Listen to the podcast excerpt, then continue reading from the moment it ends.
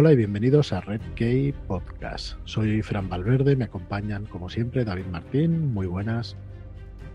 Hola, ¿qué tal? ¿Cómo estáis? Muy bien, pues también me acompaña como siempre Tomás Endarrubias, muy buenas Tomás, ¿qué tal? Hola, muy buenas, muy bien, como siempre también. Bueno, pues nada, me río y, y digo cosas raras porque es la segunda vez que intentamos esta intro. Eh, porque me ha hecho una cosa rara el micro y hemos tenido que empezar de nuevo. Así que nada, bienvenidos todos a este repaso enorme sobre la obra magna como es de Sandman, de Neil Gaiman. Y este será el episodio quinto o el sexto, la verdad es que de memoria no lo sé, pero va a quedar eh, pues un muy buen repaso sobre, sobre esta obra de Neil Gaiman. Eh, la intención después es unir todos estos audios para hacer algo bastante grande de 10-12 horitas, así que bueno, a ver quién, quién es el valiente o la valiente que, que después engancha todo ese audio. Podríamos hacer como en los cines, ¿no? De poner, mm, de escucharlo entero, de un maratón de Sandman. un maratón de Sandman y, y, que estaría muy guay. Bueno, pues no me voy a alargar, únicamente deciros que tenéis ya en tiendas infiltrado de KJ Parker, el 14 de septiembre salió.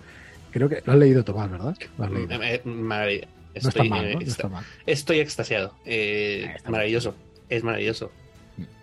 Sea, cómo está escrito ese. Qué bien escribe. Cabrón. escribe muy bien, sí. ¿Mejor sí, o peor sí, que el primero? Me ah, parece, me das esa. A ver, esta altura creo que está mejor escrito y que igual te digo que el final es menos. Men, a ver, es menos impactante en el sentido de no, no te da ese sí, que tiene el final, pero es, pero es cojonudo. O sea, y, y, sobre todo cómo está escrito. Y las metáforas que hace, cómo habla de según qué cosas, sin hablar de ellas, me parece, me parece brillante. O sea, yo iba avanzando en la lectura y era como, no, en serio. No, no, en serio. Y joder, y me ha gustado mucho, mucho, mucho. Y muy bien escrito, muy, muy bien. Y muy bien traducido, ¿eh? Mi, mi enhorabuena a la persona que, que se dedica a las traducciones, porque a veces creo que no les damos la importancia que tienen y, y hostia. Sí, sí, sí. Sí, sí. Eh, San Román, eh, María Pilar San Román, perdón. Y sí, la verdad es que está muy bien traducido. Ya me preguntaste sobre el nombre de uno de los personajes, ya, le, sí. ya te diré cómo es en inglés. Se me olvidó mirarlo y ahora me, ha, me lo has recordado porque porque sí, es curioso. No vamos a hacer Farruquete. Nombre, Farruquete, bueno, sí. sí Farruquete, bueno, sí, sí, no, no es. No, no, no, sí, sí, sí. ni nada. Y a ver cómo es el, el, original inglés, porque es muy curioso, sí, que lo llama así. Me, me llamó mucho la atención. No lo sé. Y, joder, me pareció muy, ya digo, muy, muy, me, ha, me ha divertido mucho. Totalmente, es que es un giro también a todas estas cosas del bien, el mal, el diablo, Dios, tal, todo esto, ostras, y da giro sobre giro sobre giro y sí, sí, sí, sí, sí, sí. y está muy chulo. Y esos, esos dobles sentidos que tienes sin decirlo, está brutal. Y eso de, filosofía hasta lo que tú dices de historia del arte que hablábamos fuera de micro, ¿no? Dices, uh -huh. ya, todo, todo. Te dan, todo, ganas, no te dan ganas de investigar cosas. Es, es, es muy bueno, muy bueno. Fantástico. Muy bueno. Muy bien, pues eso es lo que tenéis ya en librerías desde hace un par de semanas. Y, y, bueno, y en un par de semanas más, casi un mes, saldrá Historias de Shuya, de Aliette de Bodar, que son dos historias. La maestra eh, del té y la investigadora, y, perdón, la detective del té la, la, maestra del té y la, y la detective, perdonad. Hemos, es que hemos cambiado el título, yo tenía en mente el anterior. Esa es el primer, la primera novela corta que está dentro de esta historia de Shuya. Y la segunda es Siete Infinitos, que bueno, ya explicaremos. Eh, bueno, lo puedo explicar ahora. Siete Infinitos es un nombre un tanto raro mmm, porque se refiere a uno de estos juegos como si fuera el Mayón. Entonces, eh, este Siete Infinitos es un palo dentro de ese juego. Entonces tiene una difícil traducción porque no se entiende hasta que no has leído la novela, pero ya os digo que, que va por ahí, van por ahí los tiros. Eh, fantástica ciencia ficción, Alien de Bodar y en octubre lo tenéis también en tiendas.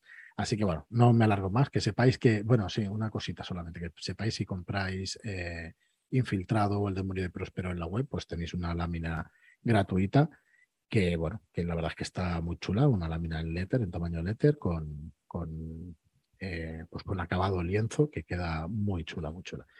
Y nada más, vamos con Sandman, vamos con vidas breves, ¿no? Vamos por ese arco argumental de vidas breves. Así que perfecto. más. Todo Me alto. Arranco, perfecto. Pues Vidas Breves va a ser el, pues como decía Fran, no sé ahora mismo ya si es el quinto, el sexto arco, creo que es el Mm. sexto arco Sí. de, de este Sandman, de, de Neil Gaiman, y después de los jaleos que hemos visto en los, en los arcos anteriores, con números que pertenecían, que salían antes o después, en, en Preludios y Nocturno, en, perdón, en Faulas y Reflejos, o eh, tal, pues este número salió antes, este número salió después. Aquí en Vidas Breves lo que volvemos es a la normalización, volvemos a una continuidad, ¿vale? Ya Vidas Breves creo que arranca en el número 51, creo, de Sandman, y dura hasta el 58 o 59, fueron siete números, más o menos, y todos seguidos. Aquí ya no hay, ya no hay mm, saltos en, en la publicación. Y es una historia muy, muy sencilla. La verdad es que Vidas Breves es una road movie. O sea, tal cual está planteada, Mm. es una road movie, en este caso un road comic, ¿vale? Es una Sí. búsqueda. Eh, en este caso, el- la compañera va a ser compañera de, de Gaiman a los lápices de, de, este, de este arco, va a ser J. Thompson. Vale, es una dibujante que a mí me parece muy particular, es muy vértigo, muy el estilo que en aquellos años ya empezaba a marcar vértigo, que, que era muy curioso porque contrataba unos, act- uno- unos artistas muy diferentes para la portada de lo que luego había en los interiores. Era súper chocante, a lo mejor las portadas les tenías a lienzo o a acuarela con un gran nivel de detalle, los interiores eran mucho más distintos porque son dibujantes. Yo creo que ninguno de estos dibujantes que hemos visto, de los que hemos hablado, a priori a un vistazo, son dibujantes de los que ya hemos comentado que digas, oh, qué bonito dibuja o qué tal, con alguna excepción, como Charles Bess o tal, pero los demás son, hay que verlos, hay que ver ese. Y en este caso, eh, la parte, por, por empezar con la parte técnica y así ya la Mm. quitamos del medio, eh, creo que lo mejor de J. Thompson eh, son los planos que utiliza y el uso que, que en este caso Dani Bozo el dibujante, el colorista, hizo de color en estos, en estos segmentos, porque es como muy. Eh, te hace unas siluetas muy chocantes que donde ganan es verdad que es en el coloreado, en, en el uso de determinados colores brillantes, de flúor, en, en acabados, en, en, pues eso, en sí hay dibujo. No parece nada de otro jueves, pero según va avanzando y cuando te encuentras con determinadas escenas, hay una escena de un, por, por recordaros ya un poco a vosotros dos por lo menos, en el, en el strip, en el local de striptease, eh, donde el dibujo es, es fantástico, o sea, es fantástico para la historia que te está contando, para lo que te quiere contar. Y entonces me pareció muy chocante, me parece que además es eso, es mucho protagonismo de color, deja mucho, mucho, mucho peso de la narrativa en, en el colorista y, y lo que hay son como muchas formas, siluetas, tal, que terminan resaltándose a nivel de, de colores. Bueno, y, ¿y qué nos van a contar en, en Vidas Breves? ¿Cuál es la historia? Eh, ya habíamos visto, ya habíamos visto anteriormente, nos habían contado en, en otros cómics, en otras historias anteriores de Sandman, que había, hay un hermano perdido en los Eternos. Esta destrucción al que conocimos en el número especial en la canción de Orfeo, ¿vale? Que hasta ese número realmente tampoco nos habían dicho, sí que habían mencionado que hay un hermano perdido y habíamos visto en las galerías de todos ellos una, uno de los símbolos estaba tapado, está o vacío, dependiendo de, de qué galería, pero desde el anterior, en la canción de Orfeo, eh, vimos que era destrucción. Y este número se va a bueno, este número, esta saga, esta última, estas vidas breves, se va a centrar en la búsqueda de destrucción. ¿vale? Una de las hermanas de uno de los eternos, de Irio, va a ser en este caso, eh, quiere volver a encontrar a su hermano. Cosas que pasan con Deirio. Tampoco tienes, no puedes buscar un por qué, ni por qué en este momento ocurre. Está en una discoteca en Londres, tiene una conversación con una, con una vagabunda en un portal mientras llueve. Es una conversación maravillosa. Sam, Gaiman vuelve a hacer de lo suyo, o sea, se da como a nadie retratar a esta gente, a estos sin techo o a estas personas de la calle, pero que están llenas de, de, de sabiduría de algún tipo y, también un poco tocada por, el, por este delirio. Esta mujer termina en una discoteca hablando con Deseo, que andaba por allí, pasaba por allí, que entiendo que está en todas partes, y decide que quiere encontrar a su hermano, que quiere buscar a destrucción, porque con destrucción de Irio se sentía bien. Esto es una cosa que nos van a contar varios de los personajes, de los hermanos. Eh, de Irio no, aparte de a Deseo, pedir ayuda a Deseo, va a pedir luego ayuda a Desespero también. Em, en una escena también brillante porque hemos visto también a Desespero en otros números anteriores, pero nunca habíamos estado en su reino. Y aquí nos lo presentan y, y Gaiman es, es, es, otra vez un monstruo que decide que la desesperación está detrás de los espejos. Entonces el reino de desespero está lleno, está en una especie de vacío completo donde solo hay espejos. Y son todos los espejos del mundo que, que dan a ese reino. Entonces cuando te estás mirando un espejo, estás contemplando el reino de la desesperación. Es, o sea, es una alegoría fantástica. Y, y acude a ella. Eh, desespero también, también nos habla de, de, que, pues eso, en diferentes momentos van a irse sucediendo como, eh, no, no, saltos temporales, como, eh, ay, se me olvida cómo se llama, eche. Em, flashbacks. flashbacks. gracias, me salía fast forward, no era capaz de quitarme encima el, sí el futuro. Eh, se desarrollan flashbacks de, de, cómo era desespero, o sea, de cómo era destrucción con desespero, de cómo era destrucción con delirio.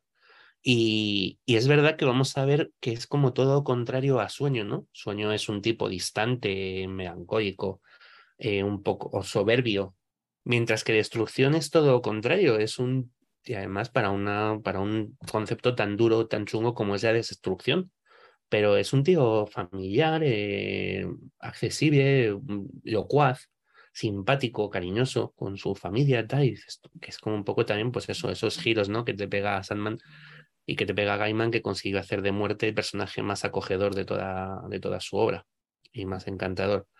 Entonces está, bueno, pues nada, en este, mm, en este deambular de, de delirio, decide que, que va a preguntarle a Sueño si la acompaña a buscar a, a, Destrucción. Vaya su hermano.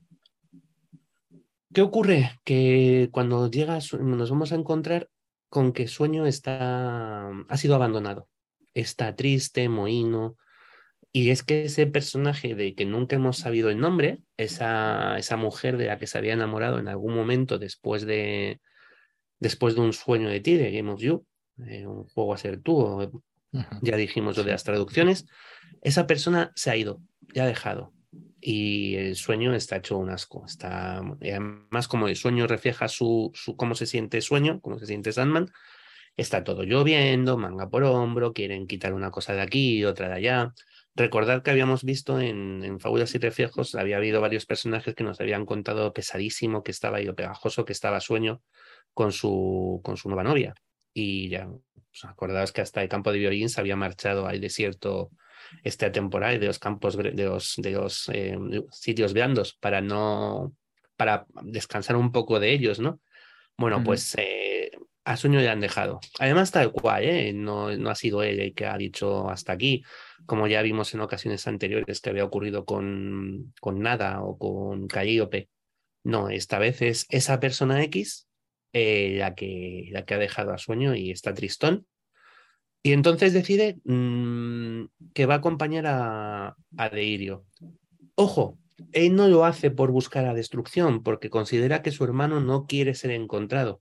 Y entonces no, no desea encontrar a destrucción. Él ni realmente lo hace por delirio tampoco. Tampoco se plantea, él, no, voy con ella para que no esté sola. Lo hace por entretenerse y decide que, que es una buena manera de, de, distraerse de lo que ha ocurrido, eh, salir a dar una vuelta. Pero en vez de irse a dar una vuelta con sus amigos, pues se baja con, con a la Tierra a buscar a destrucción. Y lo hacen buscando a través de una lista de amigos, de antiguos amigos, que destrucción tenía entre los, bueno, entre los humanos. Se llama Vidas Breves. Uno de los motivos de Vidas Breves es que va a hablar de vidas que precisamente no son breves, son vidas de inmortales. Sí, de inmortales. Hay una, sí, hay una serie de personas, además te da nada más empezar el, el arco, te da unas especies de estadísticas, ¿no? En plan, eh, hay más de, hoy en día no quedan en la Tierra más de 100 personas que recuerden cómo era el universo cuando solo era gas y, gas y luz, gas y energía o cosas así. No quedan más de mí que recuerden cómo era el tigre de dientes de sable. Dices, coño, pues ya a mí son unas pocas para que estuvieran vivas por aquella época. Pero sí que es verdad que, que pues ahonda un poco más en ese concepto de, de Gaiman, que ya ha utilizado en varias ocasiones a lo largo de Sandman, eh, con Getty la loca o con, con otros personajes. Bueno, en cierta parte con Joanna Constantine, que también tuvo una vida más larga de lo, de lo normal, de, bueno, pues una o con el propio Gadien, ¿no? Una serie de personajes que sabemos que tienen, no están atados, por así decirlo, por los límites de la, de la mortalidad. ¿Vale? De, de, de, pues del hecho de que te vives, mueres y se acabó. No, pues ellos no, no mueren. Una serie de personajes de este tipo, de estos inmortales, que pues son, además tienen una serie de nombres como en código, ¿no? En, en la lista de, de, de Irio. Son el abogado, el Aterman y la bailarina. El Ederman, no el Aterman. Y un nombre, eh, Etain. Etain. Vale, pues una serie de nombres, circunstancias, pues tal. Pero curiosamente, estas personas, o al menos las primeras, las dos primeras, el abogado y Etain, son atacados antes de que algo les ataca, antes de que de Irio o sueño puedan llegar a ellos. Vale, es como si algo no quisiera, algo o alguien no quisiera que efectivamente que se, que se encontraran con ellos. ¿Vale? Eh, además, muertes, muertes accidentales, entenderme, no es. No son atacados por nadie, sino que, por ejemplo, el, el, primero que ocurre es el, ese abogado y ese abogado te va contando, es un abogado de éxito, de, no sé si está en Nueva York, donde esté, va y de pronto va caminando por la calle y se cae un muro encima. Es, mi Dios mío, llevo 10.000 años vivo y me ha matado un muro. Vaya, que se me ha caído encima. Vaya, y luego Time, por ejemplo, que consigue escapar, es un escape de gas, lo que está a punto de matarla. ¿Vale? Son cosas un poco como accidentales que, que empiezan a pasar. ¿Vale? Y al mismo tiempo vamos a tener en, en, esta, en este arco, vamos a ir disfrutando de pequeñas pinceladas, de pequeñas apariciones de Orfeo. Creo que ya comenté cuando hablamos de fábulas y reflejos que íbamos a encontrarnos a Orfeo en, en, en, el, en, el, primero de los números, en Termidor, y ya no lo íbamos a soltar durante toda la historia, todo lo que nos quedaba por delante prácticamente. ¿Vale? Y de nuevo aquí va a estar. Lo tuvimos en Vidas Breves, lo tuvimos en Vidas Breves, lo tuvimos en Termidor, lo tuvimos en la canción de Orfeo, y lo vamos a seguir teniendo en Vidas Breves. Va a tener pequeñas apariciones y destrucción también. Vamos a ir viendo a los dos por separado Orfeo ya fue devuelto, ya vimos al final de Termidor, está de nuevo en su pequeño templo, en un pequeño templete en una isla de Grecia, em, custodiado por, por, una, por una familia que lleva custodiando 4.000 años. Vaya, típica herencia dinástica esta de los hijos de los hijos de los hijos de los hijos de los primeros guardianes, tal. Y, y por otro lado vamos a tener bastantes escenas de, de destrucción que vive en otro sitio, en, otro, en otra casa solitaria también, y además que nos van a permitir conocer muy bien a, a este personaje, al último de los hermanos que nos quedaba por ver aparecer. Es un tío así tote rubio, pelirrojo, con barba, eh, y que siempre va acompañado de, que va acompañado de un perro, que es muy gracioso y es un gran personaje, curiosamente, que se llama Barnabas.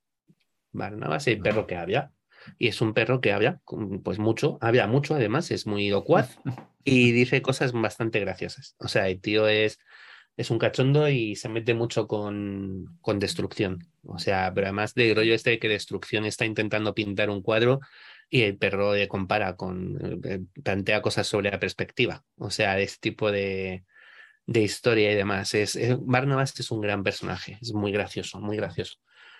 Y esa es la suerte porque en este tema, en este Vidas Breves va a ser, es una road movie, como decía, un poco de personajes. Nos va a permitir conocer a estos dos, pero también a Deirio, que es fantástica. O sea, y esa mm, Deirio tiene una escena maravillosa cuando se sienta con, con su hermano, con Sandman, y se preparan a cenar simplemente y empieza a pedir las cosas que quiere cenar. Y son cosas todas como como, pero tía, qué rara eres. O sea, pero raras de inexistentes. O sea, existe de una, una palabra para tal. Sí, sí. Claro, y si existe una, eh, de, existe una palabra para cuando te has olvidado de pues, pues, cosas de ese tipo, pues quiero cenarme la U de esa, de esa palabra. Vale, o yo qué sé. Eh, bueno, pide, es que es muy gracioso, pide unos muñequitos de chocolate, unos de crema de frambuesa en Sí. forma de hombres que tienen, hombres y mujeres, que tienen que tener manos, pies y no sé qué. Y, y además eh, con jugo de mango. Y luego resulta que el mango no le gusta. Y los hombres, se, que- hombre y mujer, se quedan en el plato. Y es una de las metáforas que hace en el, en el libro que también que da título a esta, a esta saga, que es la de las vidas breves. Porque mientras se derriten, eh, se sienten atraídos el uno por el otro y copulan y mueren en estas figuritas de, de chocolate y frambuesa sobre el plato. En una vida, han tenido una vida muy breve, porque han sido creados, ex profeso, para ser comidos y al final han muerto en el plato y tal. O sea, es como muy. Y todo es porque ella te va contando que, que se encuentra nerviosa, está incómoda porque, pues porque piensa que el sueño no le va a hacer caso. Porque está acostumbrada, y eso te lleva a pensar en cómo ha sido esta historia, ¿no? En cómo ha sido la relación de ellos dos. Y ese, lo normal es que efectivamente de Irio pida cosas y sueño no le haga caso. ¿Vale? Eh, pero en esta ocasión, como he dicho, eh, tiene que viajar, tiene que salir, tiene que quiere ver mundo, tiene que entretenerse y decide viajar a la Tierra, porque entienden además que, que destrucción va a estar, va a estar en este plano. Vale, em, vamos a conocer otro personaje curioso y también es otro planteamiento que Gaiman va a arrastrar en todas sus obras, incluso en sus novelas. Em, el viaje lo van a preparar con un tipo llamado Faramond, que ahora se hace llamar señor Farrell, ¿vale? Que es una especie de dios, ¿vale? Es el dios de los viajes. Yo os juro que me he vuelto loco intentando encontrar a este tío en, en algún panteón. No lo he conseguido, o sea, no, no he dado con él. Lo plantean como una especie de dios muy antiguo, como un dios de los sumerios, una cosa así. Ya os digo, como un dios de los viajes, em, y que una vez que dejó de ser un dios, como tenía que hacer algo, em, sigue trabajando con viajes.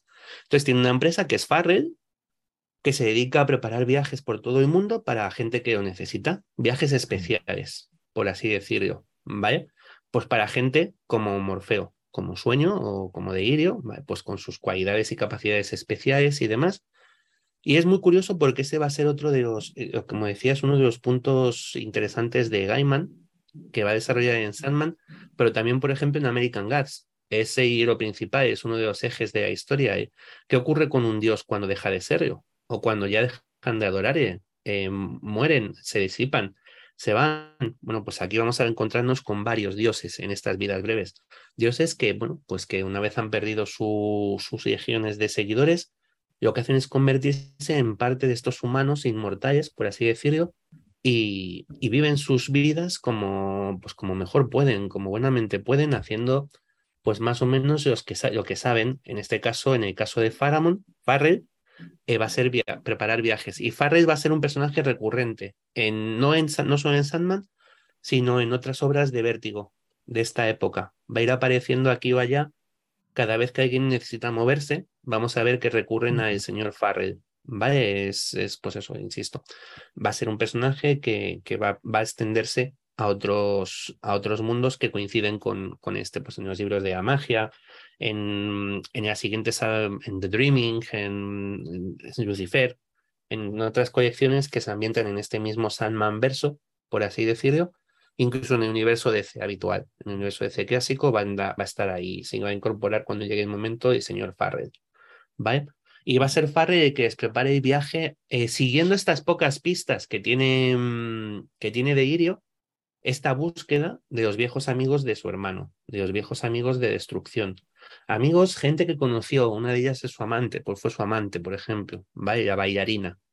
Pues, y nada, simplemente es que no, no creéis que hay mucho más trasfondo de, de, de, la historia, es como van, vamos siguiendo los pasos en esta búsqueda en la que van descubriendo que, que la gente muere antes de que ellos lleguen. O sea, van a descubrir la muerte del abogado, la desaparición de Time, otro de los personajes es el de estos personajes fantásticos, es el Eiderman, ¿vale? De estos personajes inmortales.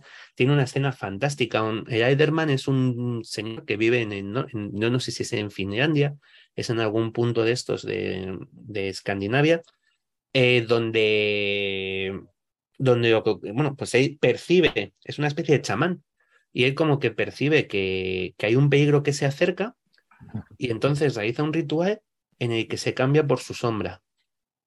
Es, es genial Sí, sí, te, sí, sí. él se convierte en un oso y su sombra se convierte en él. Sí, sí, Para que- tío. Sí, porque además él olvida, ese oso olvida, es- el propio hechizo le hace olvidar que es el Aiderman. Es, o sea, se convierte en un oso y deja su, deja su vida y se convierte simplemente en un oso. Y es súper chulo, o sea, porque, o sea, es súper chulo cómo lo cuenta, cómo lo, narra el, el- el hechizo este, ¿no? Un poco salvaje de reúno unas piedras, orino en esas piedras, en mi ropa, las pongo en mi ropa, mi ropa se convierte en piedra, me arranco la sombra a mordiscos y arrancarse la sombra a mordiscos duele, que es, es una cosa como, joder, o sea, ¿cómo te ocurras, tío? El, el propio desarrollo de hechizo es, es, es como la leche.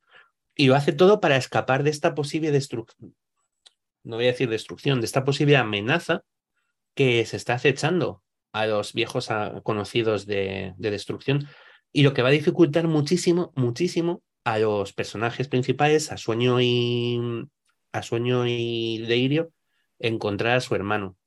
Que por otra parte, insisto, Sueño no tiene intención de encontrar de primeras.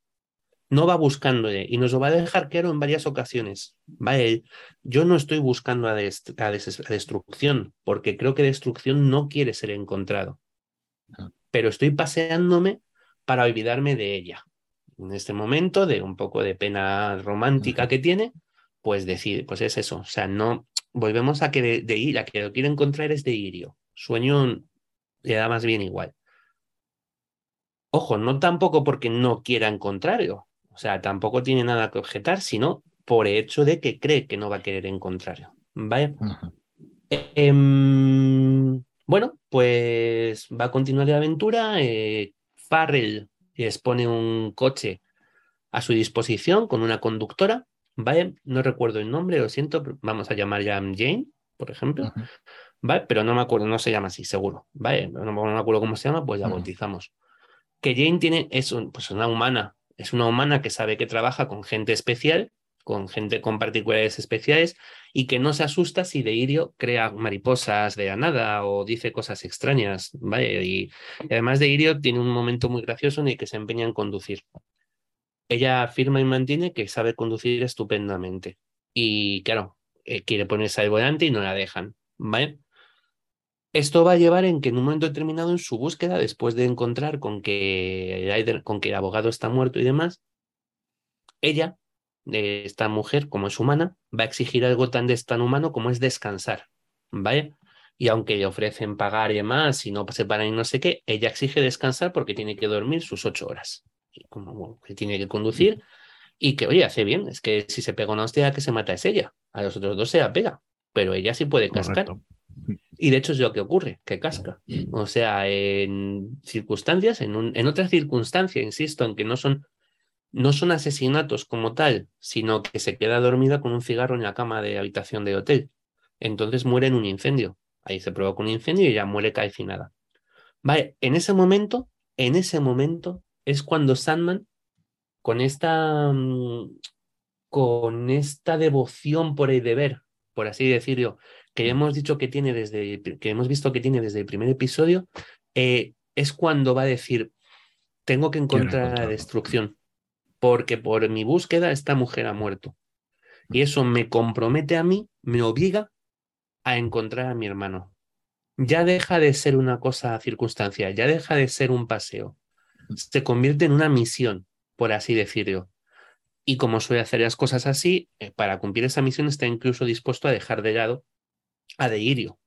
O sea, porque ahora ya, en esta perspectiva, en esta nueva misión, los deseos de Deirio de encontrar a Destrucción pasan a un segundo plano. Porque ahora es su misión, ahora es su deseo, ahora es lo que él necesita. Que es algo que vamos a ir viendo como a lo largo de todos estos números, lo prioritario para, para Morfeo siempre ha sido lo que él quiere. Vale, por encima de todos los demás, y ya sabemos, pues eso, hasta qué punto de dejar a nada 10.000 años encerrada en un infierno. O sea, sabemos cómo era, cómo era Morfeo. ¿Vale? Pero se va a encontrar. Un segundito, chicos, necesito parar un momento. No te perdonadme, perdonadme. Ya está, perdonadme. ¿eh? Nada, nada. Vale, pues, pues eso, que, que, que ya habíamos visto este sueño egoísta. em, no sé si llamar, no es avaro, porque no es un egoísmo material, pero, pero sí es un, un un egocentrismo Mm. desbocado. Es yo Mm. primero, luego yo, después yo, y luego a lo mejor si además- acaso ya yo también. Y con esa idea de que, porque es importante, no es porque yo quiera, sí, sí, porque realmente yo tengo esas responsabilidades que he de cumplir mm, a toda costa. Y porque las cosas tienen que ser así. Y una cosa importante, una cosa curiosa que nos vamos a encontrar en estos, ya lo vamos viendo, lo hemos empezado a ver hace varios números, pero aquí volvemos, volvemos a precisamente a lo que ha dicho Fran, a esta, a esta importancia, a estas responsabilidades.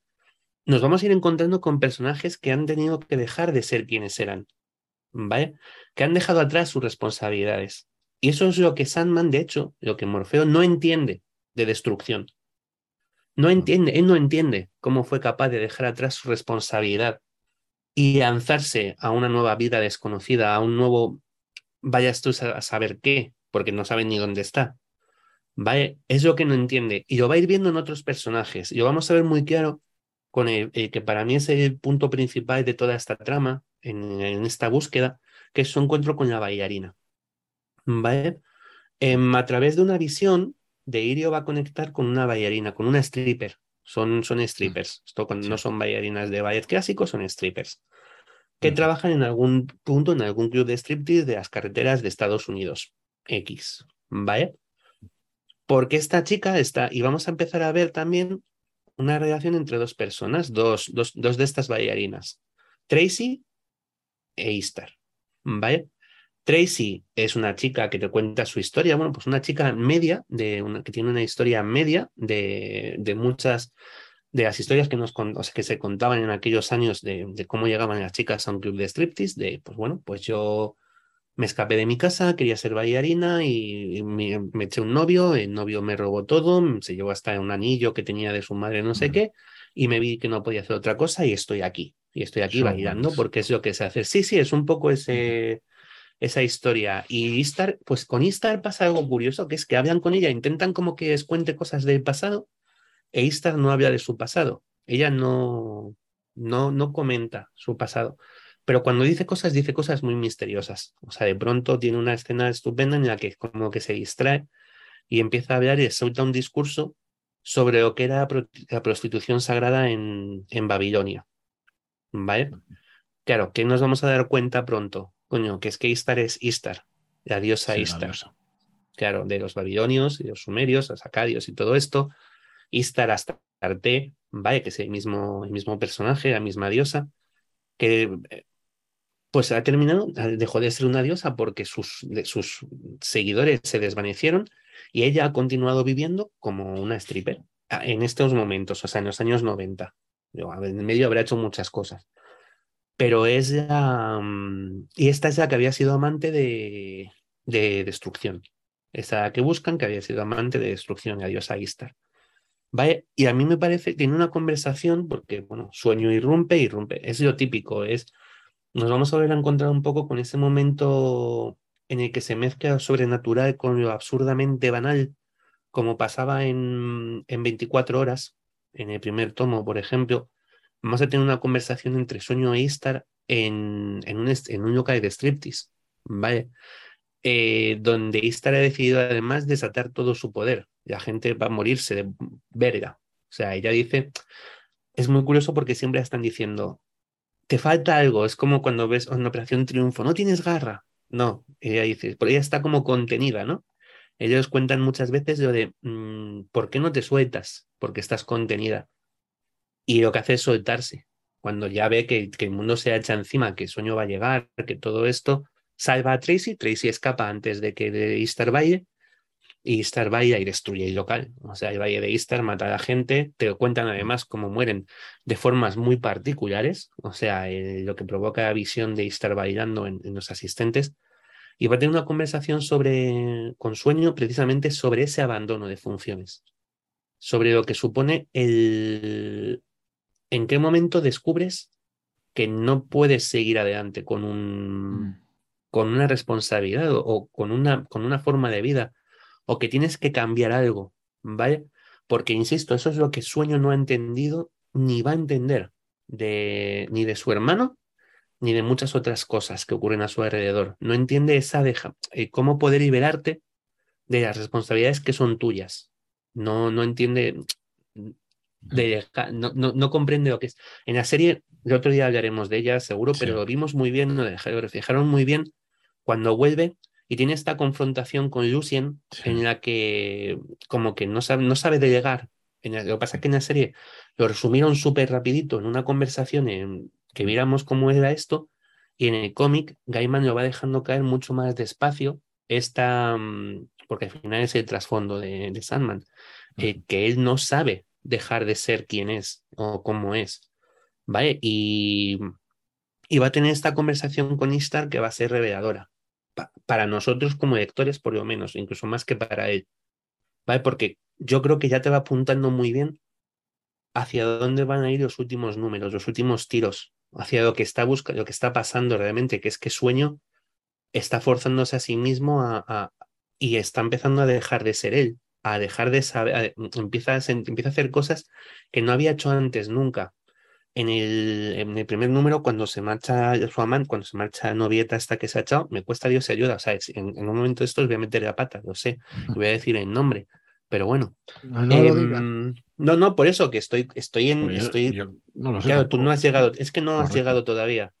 Eh, entonces, hasta las benévolas no hay resolución de ese, ese misterio en concreto. Que, el, tío lo tenía pensado desde el primer día y eso que no las tenía yo todas conmigo cuando. Todo va hacia. El número. Todo va hacia las benévolas, todo confluye, todo es, es, esto es una gran, un gran viaje para llegar a las benévolas. Y, y, eso, em, vamos a ver qué es esto. Te van a contar qué ocurrió, cómo se puso, cómo se sintió cuando, pues, cuando se marchó nada tal, cuando dejó con Calliope Pascual, cuando Ayanora tal, pues hizo esto. En ninguno de los casos recuerda a nadie en el sueño el haber visto a Morfeo tan abatido, tan triste, de una forma tan humana como, como, lo, está, como lo está haciendo en, en este momento. Y no ha sido ni con mucho, y esto lo sabemos nosotros, quizá ellos no se lo planteen, no ha sido ni con mucho la más importante de sus amantes. No ha sido Caíope, con la que tuvo un hijo, no ha sido nada a la que condenó al infierno. Es una persona que ha pasado por el sueño X tiempo. Insisto en que además el tiempo sueño y el tiempo real nuestro es paralelo, es muy parecido. O sea, pueden haber sido siete, ocho meses. No va a haber sido de tiempo lo que han estado juntos en el sueño. Vale, no va a haber sido más, porque ese tiempo que va desde el final de... es, es, es fábulas y reflejos, perdón que acabo de dar una hostia de micrófono. Es fábulas y reflejos. Es, son ocho números, creo que fueron siete, ocho, pues siete, ocho meses. Vale, lo que, lo que han podido estar juntos estas dos personas y nunca hayan visto tan, tan afectado por algo tan humano y con una resolución tan humana como es voy a salir a entretenerme. O sea, que, que para sueño ese concepto es como salir a tomar algo con los amigos, en serio. Mm. O sea, esta, esta idea de, mm, de, soledad, de, cómo la afronta, es extraordinariamente humana. Y indica el cambio, ¿no? Que, intenta cambiar por todos los medios, no quería buscarlo y al final pues embarca para entretenerse, pero se da cuenta de que los persiguen y entonces, eh, pues ahora sí me interesa saber por qué. Sí, pero ese precisamente a, destrucción, pero precisamente ese es el no cambio. O sea, porque vuelve a convertir algo que podía ser voluntario en una obligación. O sea, no le busca por algo tan sencillo como mm, quiero encontrar a mi hermano y hablar con él. No, lo busca porque, ha habido una mujer que ha muerto en una, búsqueda que era, estaba bajo mi protección y mi responsabilidad, y entonces eso me obliga a continuar esta búsqueda. Y si esto no es así, es lo suficientemente retorcido como para él obligarse a tener esa obligación para hacer algo que quiere hacer. Yo ahí mm, puedo estar incluso en ese punto, ¿vale? Que ahí realmente quiera llegar, quiera buscar a destrucción, pero se obliga a sí mismo a tener un motivo para hacerlo. ¿Vale? Y ese es el no cambio, o sea, está en ese proceso de de, de, cambio, de cambio, vamos a usar de la palabra cambio, pero es que lo estamos viendo evolución, en cómo, quizá. Sí, evolución, en, en, cómo, joder, pues vimos cómo se arrepintió por fin de tener a nada en el infierno, bajó a, salvar en estación de nieblas, ha hecho una serie de cosas que ya han dicho que jamás antes habría hecho. Lo vimos al final de un juego de ti, liberó al Cuco, cuando lo más normal hubiera sido probablemente en otro momento lo que hubiera hecho es simplemente destruir toda esa tierra de punto pelota. ¿Vale? Hemos ido viendo hacer cosas distintas, porque hemos visto, o sea, hemos visto cómo era antes, y hemos visto cómo se comportó con, con Morfeo cuando era un, que era su hijo. Sí, hemos visto, hemos visto detalle, perdón, cuando se pone arrogante con ese hombre que desafía la muerte y le dice que, no, que, que si es su amigo que vuelva dentro de 100 años, y dice, pero ¿qué dices? No puedo ser amigo un mortal. Y, claro. al, y al final aparece. Con Job sí, sí, sí, ese tipo de cosas. Y hemos visto cómo se comporta con él. Además, no hace tanto, en el número anterior, en el último de en Ramadán, cómo se siente o cómo se afecta cuando habla con el sultán, con el caifa, perdón. Mm, ¿Vale? este Sandman orgulloso, pues este es Sandman, o sea, este es el morfeo que hemos visto y insisto en que la propia conversación que tiene con Deirio, yo nerviosa que, que se pone ella para hablar con él, yo creo que es un indicador de, de cómo es, de cómo, de cómo, de cómo mm. era, de cómo hace sentir a la gente a su alrededor. ¿Vale? Hay un de, hecho, cuando, cuando se separa de Delirio y regresa, eh, tiene esta especie de comunicación con Farrell. Sí. Y él intenta explicarle a Farrell que ha muerto alguien. Y Farrell tiene pues, esa actitud de, los inmortales, ¿no? Decir, pues, bueno, es un mortal. Sí, sí, sí, sí, Yo no me apego a, esta gente. Correcto. Y ahí se, como que se subraya este cambio, esta tendencia de, de Morfeo, esta evolución a una manera de sentir el mundo, la vida mm, diferente, más humana. Sí, sí, sí, totalmente mm. de acuerdo en este, e, e, efectivamente. Em, está, vamos a ver a Morfeo en, durante vidas breves, le vamos a ver en una especie de, mm, de duda constante de entre lo que hace, lo que, y cómo, entre lo que está acostumbrado a hacer y cómo se siente ahora mismo. Y probablemente cosas que antes no le hacían sentir nada, ahora sí, se lo hacen sentir. O sea, esta, la muerte está humana que no conoce. Ya os digo que, que él lo, viste muchas, lo viste de, obligación, de, y lo que dice David, intenta explicarse a Fare, decir, pero es que estaba bajo mi protección. Sí, pero es que a no le importa. O sea, que podría haberse liberado y lavado las manos tranquilamente y haber continuado con su historia, haberse vuelto a. De hecho, lo hace. Iba a comentaros, fijaos en cómo reaccionan los habitantes de Palacio cuando él aparece, cuando él está para que nos hagamos una idea de cómo era, no de cómo es, de cómo era. ¿Vale? Porque más allá de Lucien, que tiene, cierta, que tiene confianza con él, y Matthew, que acaba de llegar, el que mejor va a representar cómo era es Mervyn. Mervyn, con toda. Mervyn es. Mervyn es la calabaza. Mervyn es el obrero del sueño. ¿Vale? Es el que cuando hay que hacer un hay que hacer una obra, una obra en el sueño, hay que pues mover estos campos de aquí, levantar un castillo, tal, pues Mervyn y su cuadrilla son los que se encargan de hacerlo. ¿Vale? Y Mervyn es un personaje, es irritante, es exacerbante, tiene un cabezazo en la calabaza, eh, o sea, puede tener muchas cosas que es muy toca pelotas, porque lo es, porque además es el típico obrero que no deja de hablar siempre mal de todo lo que está pasando, si yo estuviera en mando las cosas serían distintas, tal. En cuanto Morfeo está cerca, Mervyn se calla y no se atreve a decir absolutamente nada. Nada. O sea, es todo, sí, señor, tiene razón, señor, gracias, señor.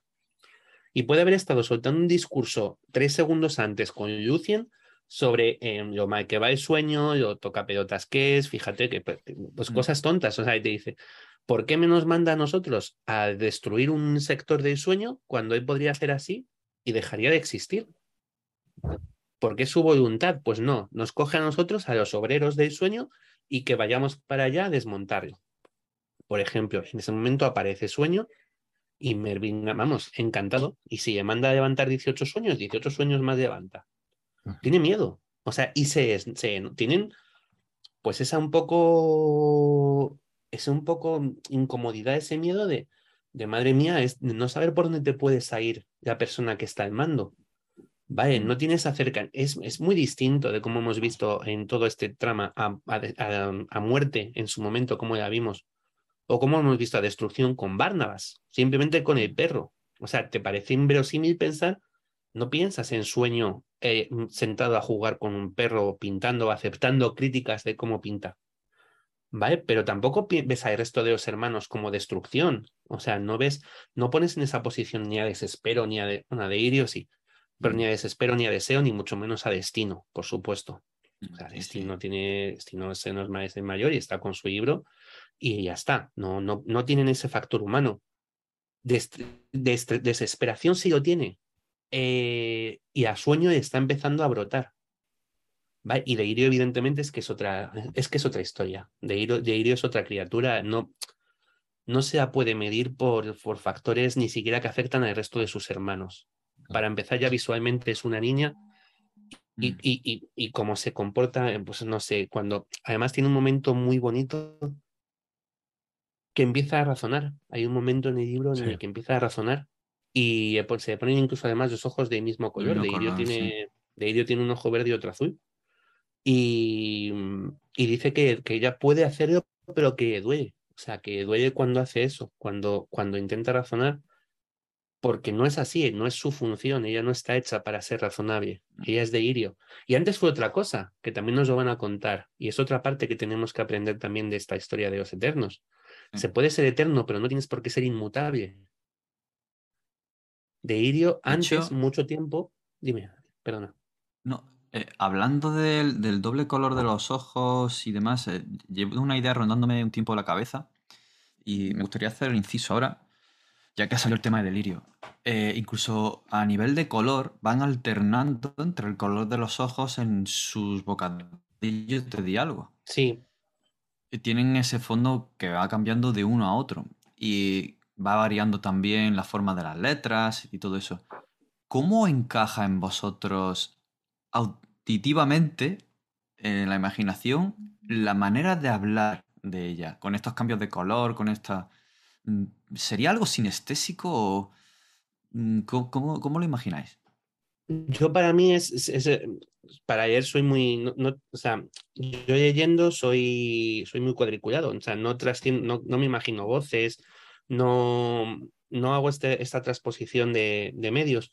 Entonces, para mí es eh, perfectamente la visualización de, de, lo que pasa por la cabeza de esta mujer de la inconstancia.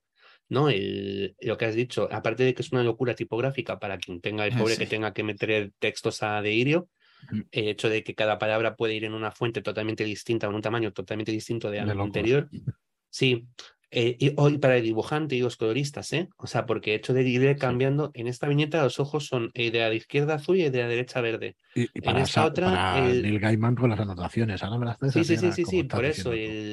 Pero es lo que dice, pero, pero va mucho más allá. Es que de pronto, a lo mejor en una viñeta, las palabras de delirio se están convirtiendo en peces. Mm, o sea, tal cual, cosas, o sea, y, y, entonces ahí tiene también ese impacto visual en el que. Em, ¿Qué se está convirtiendo en peces? Su voz, lo que tú estás viendo, el dibujo, es que, es que su voz es un dibujo, o sea, tiene una serie de conexiones ahí que se escapan de, en sí del propio tema de, cosas que podríamos describir con, con, con, una voz, con palabras, simplemente porque entran dentro de un reino que no se basa por la lógica, que no tiene lógica, que es la idea de Irio en el que mm, las, palmitas pueden ser naranjas o ser mandarinas y convertirte en helado y, saber a hierro. O sea, eso, es que de Irio dice mucho estas cosas de hay alguna palabra que significa a la vez cerca y azul, ¿sabes? Cosas de... Es, alucinante, sí. Que no tienen por qué, o sea, no están ni en el mismo registro de, de, lógica, porque no es lógico. Y creo que lo que ha dicho David refleja esa, es, es un, es como reflejar con, con un arte inigualable, o sea, con una idea brillante, esta, esta parte, estar completamente apartado de lo que sería razonable, de lo que entendemos incluso que va a pasar en un cómic, donde la gente habla con viñetas. Em, no has terminado Fringe, ¿no, Tomás?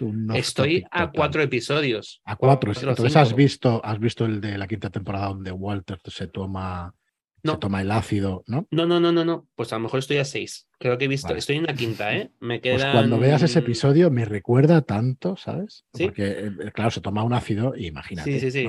Está súper bien hecho ese episodio, súper bien. Y es precisamente con esas. Le meten todas esas cosas totalmente surrealistas que dices, ostras, Y bueno, no es exactamente igual, pero recuerda mucho. Sí, pero es muy comic, Prince. O sea, la ah. sensación que me ha dado bien, ahora bien, que estoy viendo, em, es muy súper cómic. Tiene, bebe muchísimas cosas de. Muchísimo. De Marvel, de los cómics y de ya, ya lo comentaré, ese rollo. Sí, sí, sí, sí, sí. Perdona, que, que, me es que me ha recordado muchísimo. Al final es un realismo puro y duro. Sí, sí, sí, es una forma de, de cómo, joder, cómo explicas en, en un libro una escena tan complicada, o sea, ese tipo de cosas, es, es trabajo de autor. Ah, mm. Pasaba con, hubo un libro de nosotros, bueno, leímos en el club de lectura, eh, la de China Mieville, la de... En Needless Street, la casa de no, Needless No, no, no, no. Ah, no, China eh, sí, perdón. la ciudad. Em, estación de la calle Perdido. La estación de la calle Perdido, correcto. China Mieville tiene otro libro que se llama Los últimos días de Nueva París, que es, a mí me parece, o sea, se me hizo súper cuesta arriba. Por ejemplo, la estación me gustó mucho y este se me hizo muy cuesta arriba. Pero es que el concepto es muy chulo y es muy complicado de entender al mismo tiempo. Es en, durante la Segunda Guerra Mundial en París ha estallado una bomba de surrealismo. Y entonces em, la ciudad ha perdido la lógica y todo lo que ocurre es em, raro o sea, surrealista. Hay criaturas por las calles, pero, pero en ese sentido de una mujer montada en una bicicleta que en vez de ruedas tiene paraguas, ¿sabes? Cosas de este de, de surrealismo incluso artístico. Vaya, entonces, pues son cosas complicadas de, de, registrar y creo que con Deirio pasa eso, que muchas veces, y, que, que, es ese encanto, ¿eh?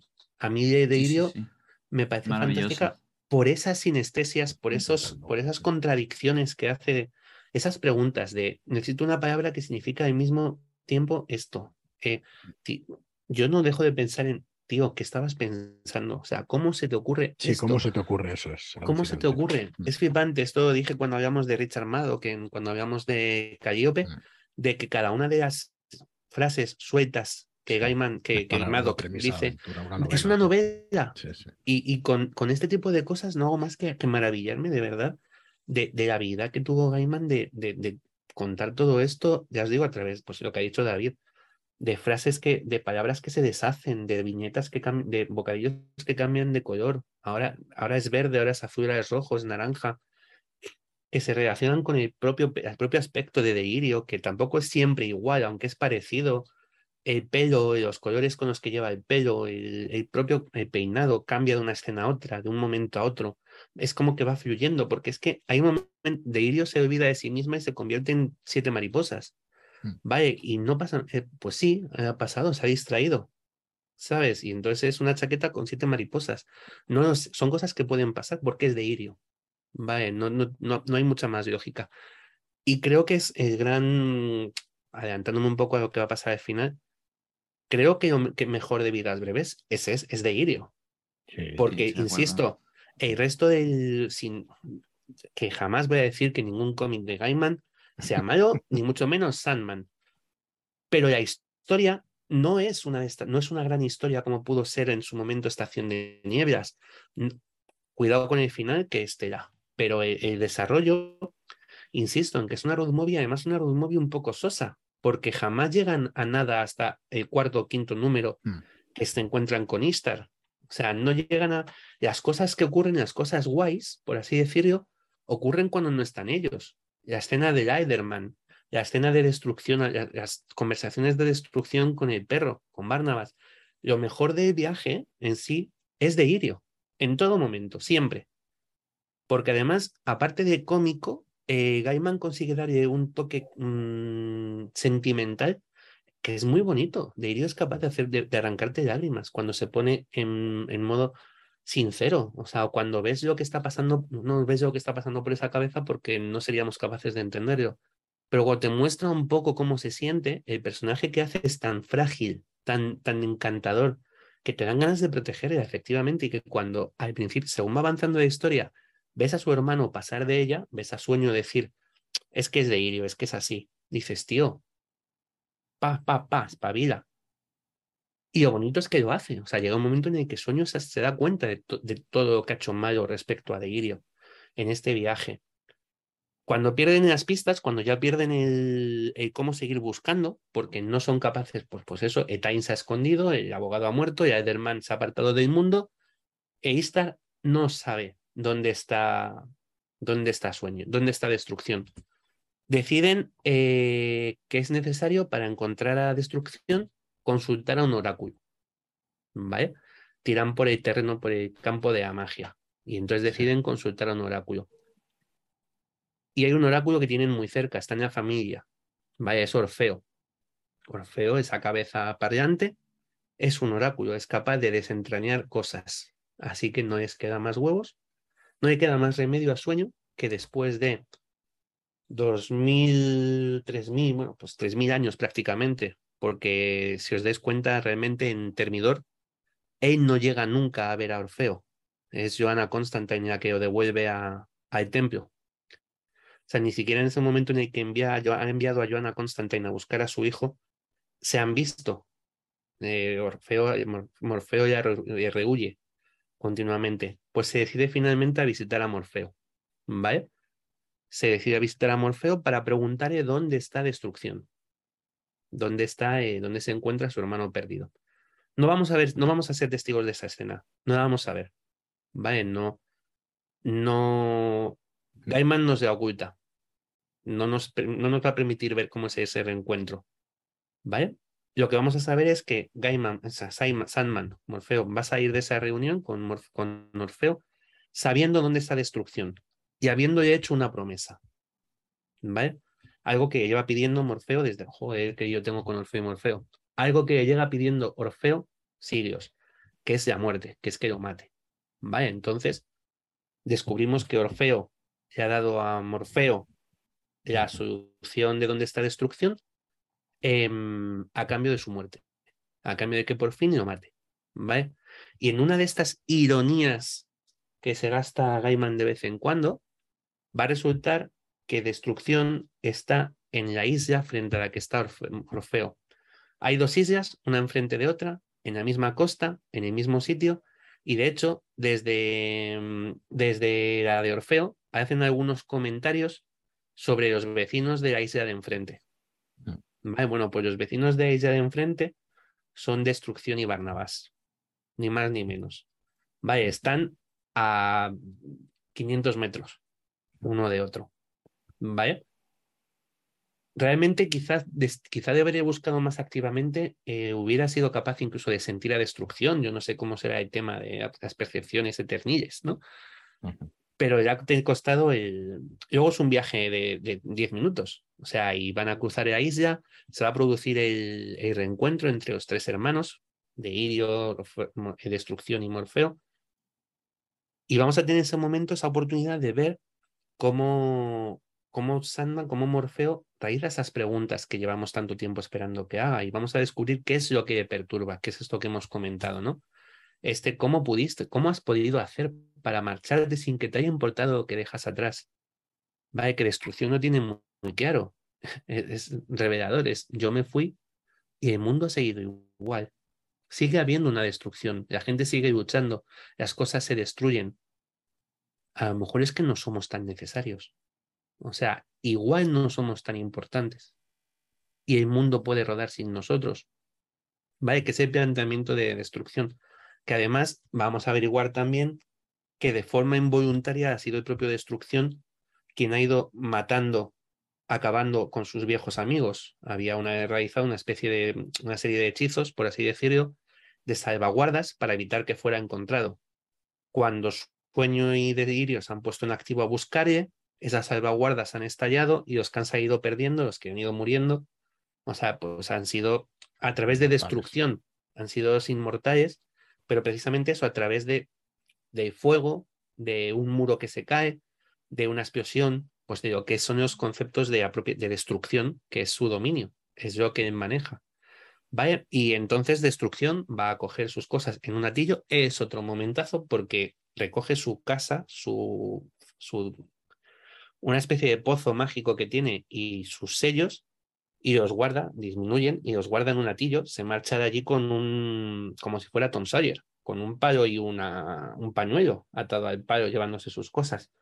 y regala a Barnabas a Deirio, que es una de las mejores ideas que se puede tener en este mundo, juntar dos personajes tan chulos como Barnabas y Deirio. Y de, se encarga un poco como que se cuiden, ¿no? El, el uno al otro. Em, y va a estar, está muy chulo, pero bueno, al final ya han encontrado, pero destrucción, efectivamente, es lo que decía, ahí tenía razón Sueño, no deseaba ser encontrado, no va a volver a ser uno de los eternos, que es un poco lo que Deirio quería, ¿no? Deirio quería encontrarle para decirle, oye, hermanete, vuelve, vaya, y así estamos los siete juntos otra vez, y me vas a tratar bien. No, de, destrucción ha dejado atrás esa etapa, esa, esa, esa historia ya no es la suya, ya no es, ya no es un eterno, no quiere serlo, no quiere ocupar ese puesto, esa posición, ¿vale? Por mucho que, y vamos a entender porque además a lo largo del cómic, como hemos comentado antes, nos van a ir dejando de ver con sus hermanos, va a tener escenas, va a ser súper cariñoso con, con desesperación, por ejemplo, en, durante, la, durante una de las pestes, le vamos a ver hablando a los dos con desesperación completamente deshecha, pues lo que es desesperación, y destrucción animándola. Va a haber una escena brillante en la que em, van a acudir a, un, a una disección de un gorila. Va a ir sueño acompañado de destrucción. Bueno, es destrucción el que pide a sueño que vaya con él. Y se va a llevar al corintio. A un corintio con peluca. Vaya, que, que se come los ojos de gorila y todo. Bueno, no es un gorila, es un orangután, creo, ¿no? Ahora mismo no me acuerdo. Sí, creo que ser un, Mm. Me parece que es un nombre de Orán, entonces es un orangután. Sí, sí, sí. Sí, pues un orangután. Y, y, y porque es, eh, de pronto te encuentras a destrucción cantando las bondades de la, de la ilustración, o sea, de, de, la época del pensamiento, del raciocinio, de, de, del conocimiento, de la ciencia. Vaya, explicándose a su hermano, y Salman diciendo, eh, todo esto que me estás contando me da bastante igual entre me importa entre cero y nada, mientras el corintio a escondidas se come los ojos de orangután, que luego lo flipa el, el científico cuando bebe y dice, pero ¿dónde están los ojos de mi animal, de mi, de mi prueba? Tal, vaya, pues ese, un poco ese momento en el que hemos visto que destrucción ha dejado de representar destrucción, es que tiene otros intereses, que además son todo contrario, que hemos visto pintar cuadros, escribe poesías y interesa la investigación y la ciencia. Vale, entonces su mundo ya no es ese. ¿Vale? Descubrir esto, esta breve visita familiar va a tener un gran coste, pero es un gran coste para sueño. ¿Vale? Para, porque sé que va a tener que, por fin vamos, sí que vamos a asistir a esta última conversación entre sueño y Morfeo, entre Morfeo y Orfeo, perdón. Vale, que va a ser ella que ponga punto y final a vidas breves. Vaya, este, mm, a este arco, eh, bueno, pues es un número muy, también muy bonito, es una conversación muy esperada, al final no dejan de ser padre e hijo, llevan 3.500 años sin verse por, por, por, por, las cosas de sueño. O sea, porque al final es por el orgullo, el no toleró en ningún momento, no aceptó la debilidad que podía haber mostrado Orfeo al suicidarse, al decir, oye, que me devoren las vacantes, ¿vale? No lo aceptó nunca, no aceptó nunca ese, y, sigue sin aceptar, o sea, realmente no lo entiende porque volvemos a otra vez a que no entiende cómo puedes dejar, cómo puedes apartarte de lo que era tu vida, de lo que es tu vida, para caer en, para convertirte en otra cosa, aunque sea en el caso de, Orfeo, en una cabeza que va sola, ¿vale? Que neta. Que luego lo protege, que luego hace estas cosas, lo salva de los franceses en, en tal. Bueno, sí, pero no se acepta siquiera acercarse a él, a preguntarle, ¿cómo estás, cabeza? ¿Sabes? No sé. A hacer un chiste, vas de cabeza, no lo sé. Eh, pero no lo hace, no tiene ese, no nace ese sentimiento y vamos a tener ese encuentro. Y este encuentro va a ser súper importante porque aunque al final Orfeo muere, es Morfeo quien le mata, Morfeo mata a su hijo, estos son campanas de aviso. O sea, porque ya nos han dicho en números anteriores, eh, no nos van a decir ahora, ni hacen ningún, hacen muy bien, ¿eh? San, Gaiman no hace ningún, ningún inciso sobre ello, no hace un, nada donde ponga un toque siniestro que te diga, fíjate lo que va a pasar. Pero nos lo han ido avisando. Nos lo dijeron en, en, la, casa de muñecas. Nos lo han dicho en 3 septiembre y un enero. ¿Qué es lo que ocurre cuando matas a alguien de tu familia? ¿Qué pasa? Que vienen las benévolas ¿Vale? Y por eso, después del siguiente arco, que es un poco una transición, que es el fin de los mundos, va a venir las benévolas. ¿Vale? Y es el gran mm, choque, gran final, eh, los fuegos artificiales de toda esta historia de Sandman, porque al final lo ha hecho. No, y, no, y no han sido los juegos de deseo los que lo han conseguido. Deseo, acordaos que manipuló para que, para que Sueño matara a uno de sus descendientes, a su propia sangre. ¿Vale? Pero eso va a conseguir despertar la ira de las benévolas. Igual se ha sido deseo, porque eh, ¿hasta qué punto no es un deseo este reencuentro? Quizás se oculta con ese sentido de deber, ¿no? Que decíamos antes, que hablábamos antes. Quizá por eso se obliga a no desear, para no admitir que él también tiene esa parte que desea cosas. O quizá haya sido deseo, o sea, quizá tenga esa parte, bueno, no porque luego deseo lo niega. Eh, hay un momento posterior en el que deseo, en el que sueño de echan cara deseo em, haber sido abandonado por, por esta persona que estaba en el sueño con él. Y ella va a decir que no tiene nada que ver, que esto no ha sido cosa suya. O sea, no se trata de una manipulación de deseo, lo que ha puesto a sueño a buscar a destrucción para acabar matando a su hijo. Vaya, en esta carambola un poco que resulta de vidas breves. Pero ahí está. Vaya, entonces, ¿hasta qué punto no es ese deseo lo que ha destruido o lo que ha hecho? No ha destruido porque no ha pasado nada todavía pero lo que ha llevado a sueño a este punto, donde ha matado a su hijo y va a despertar la ira de las benévolas, porque esto es, ya os digo, esto es un... Ellos eh, lo hacen muy bien porque tienes que haber estado atento a lo que has ido leyendo para decir aquí, hostia, yo no lo hice en su momento, ¿eh? A mí esto fue segunda o tercera relectura, cuando leí Vidas Breves y dije, Dios, mm. claro, o sea, ya sabiendo lo que había pasado por delante, ya sabiendo lo que venía, fue como, hostia. ¿Sabes? Que te lo llevan avisando desde el número dos, como aquel que dice. Que si, si A, entonces B. Sí, es que yo no sé si David está igual que yo, que estoy flipándolo, intentando legar las cosas y tal, y diciendo qué cabrón y qué, qué pasada. es, es, la verdad es que está muy bien, muy bien. Recordando todo lo que vas explicando y eso de los, de los números leídos y uff, y decir, joder. Pues sí, que lo debía tener pensado, sí. Sí, ¿verdad? Sí. no sé. Yo ya digo, insisto, no es. Em, vidas breves, a lo mejor lo que tienes es que se queda un poco como preludio de lo gordo que viene después. Entonces, a lo mejor ahí está quizá la parte en la que resulta menos, menos atractivo, ¿no? Que otros, que otros, que otras, que otras sagas porque actúa un poco eso como antecedente, como punto de unión entre todo lo que nos han contado hasta ahora y lo que se tiene la más quieta final, ¿no? En, mm. en, las benévolas. Es un poco como esas películas, lo hablábamos otro día en el grupo, comencemos algún comentario. Estas películas que son tres libros y cuatro películas, que hacen un libro que la última parte de, de la saga la convierten en dos películas en vez de en un... que siempre la primera película es, es la más aburrida de la historia, porque no pasa nada. Porque, claro, al final no deja de ser la primera mitad de un libro, no, no tiene un planteamiento, un nudo ni un desenlace. Aquí sí, o sea, no es exactamente, pero sí que es verdad que es, está muy dirigido hacia terminar de colocar las cuatro cositas que quedaban sueltas para poder darte con, con las benévolas en la cara. Porque además ahí vamos a tener a todos los personajes, a todos, a todos, a todos los que han ido apareciendo y tenía que colocar, había que presentar a los dos que quedaban, que eran de idio y, de, y destrucción para, para plantear todo el, arco final. ¿Vale?